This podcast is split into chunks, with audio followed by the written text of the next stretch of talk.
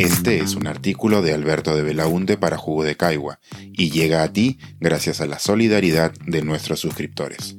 Si aún no estás suscrito, puedes hacerlo en www.jugodecaigua.pe. Elogio a la lectura.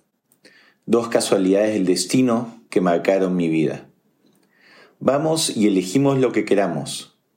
Y así nos subíamos al Volkswagen blanco o tiempo después al Nissan rojo y nos íbamos a la librería Época en el Óvalo Gutiérrez o a El Virrey en su antiguo local de la calle Miguel Dazo.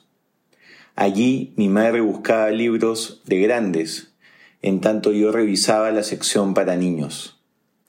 Todavía recuerdo con una sonrisa las colecciones de Todos mis monstruos, Elige tu propia aventura, Escalofríos y Asterix, que iban acumulándose en mi primer librero. Mi madre nunca le puso reparo alguno a los libros que elegía, ni trató de imponerme uno, porque sabía que el objetivo era otro. Luego íbamos a la casa, previa parada por un helado, claro, y cada uno se ponía a leer su nueva adquisición.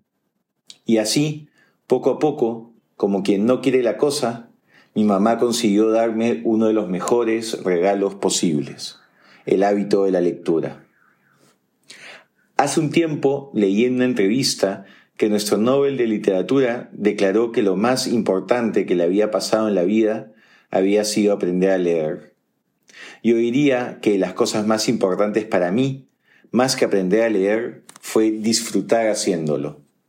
Sin los libros que he leído, sería una versión más aburrida, frágil y torpe de mí mismo. Los libros no solo estuvieron ahí en mi infancia, sino que me acompañaron con fidelidad durante la adolescencia. Vargas Llosa, Ribeiro y Bryce, por mencionar solo a tres de mis favoritos entonces, me permitieron escapar del salón de clase mientras se balanceaban anhídridos carbónicos o superar esas tardes complicadas donde uno se quedaba pensando en su lugar en el mundo. Me ayudaron también a imaginar decenas de vidas distintas, y con ello desarrollé mejor una de las características más importantes del ser humano, la empatía. Es más fácil ponerse en los zapatos de otra persona cuando durante años lo has venido haciendo cada vez que abrías un libro. Luego de la adolescencia, y pese a las obligaciones que fueron consumiendo más mi tiempo, los libros no me abandonaron. Por el contrario, me han permitido construir refugios en tiempos de incertidumbre o ansiedad. Además, le he ayudado a que me exprese mejor, tanto al escribir como al hablar, lo que ha sido clave en mi desarrollo profesional. Cuando era niño no lo sabía, pero vaya que fue afortunado. Mi madre era una voraz lectora y mi familia podía comprar libros. Esas dos casualidades del destino marcaron mi relación con la lectura. Pero algo tan importante para enriquecer nuestras vidas no debería depender así del azar. Las escuelas y las bibliotecas públicas cumplen, o mejor dicho, deberían cumplir en esto un rol clave. Lamentablemente, la lectura muchas veces es vista como una obligación tediosa dentro de un sistema educativo paporretero, y la oferta de libros en el aula responde a una mirada anacrónica y pomposa de lo que esta actividad debería ser.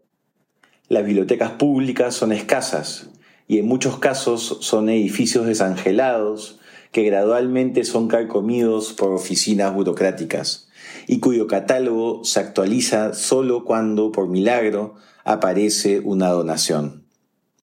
Afortunadamente existen las excepciones que nos muestran que las cosas pueden ser distintas colegios que se esfuerzan por ofrecer libros y planes lectores que cautiven a los alumnos, y bibliotecas hermosas, con bibliotecarios comprometidos que enfrentan la precariedad con creatividad e ilusión.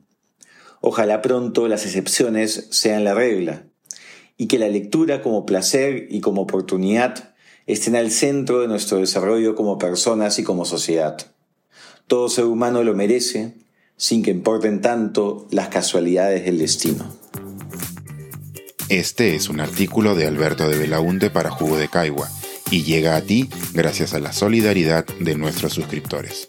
Si aún no estás suscrito, puedes hacerlo en www.jugodecaigua.pe.